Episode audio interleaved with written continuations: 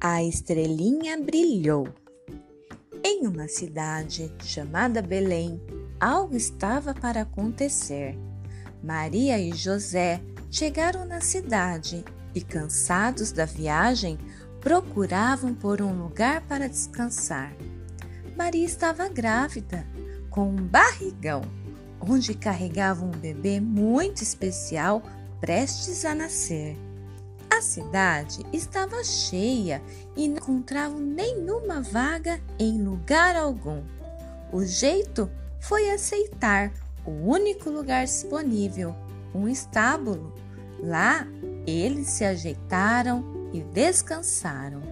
Enquanto isso, lá no céu, bem no alto, onde as estrelas moram, estava uma agitação só algo especial estava para acontecer e uma estrela seria escolhida para ser a grande mensageira. Todas as estrelas estavam na expectativa. Qual seria a escolhida para brilhar naquele dia especial? Clarinha, uma estrela bem pequenina estava meio acanhada, tímida, pois o seu brilho era tão fraquinho e delicado que não causaria nenhum efeito deslumbrante naquele imenso céu azul. De repente, ela sentiu alguém tocar nela e, quando se deu conta, logo viu que era o Senhor. Ela havia sido escolhida para brilhar. Mas, Senhor, como posso ser a escolhida para brilhar neste dia espetacular se a minha luz é tão fraquinha? disse Clarinha.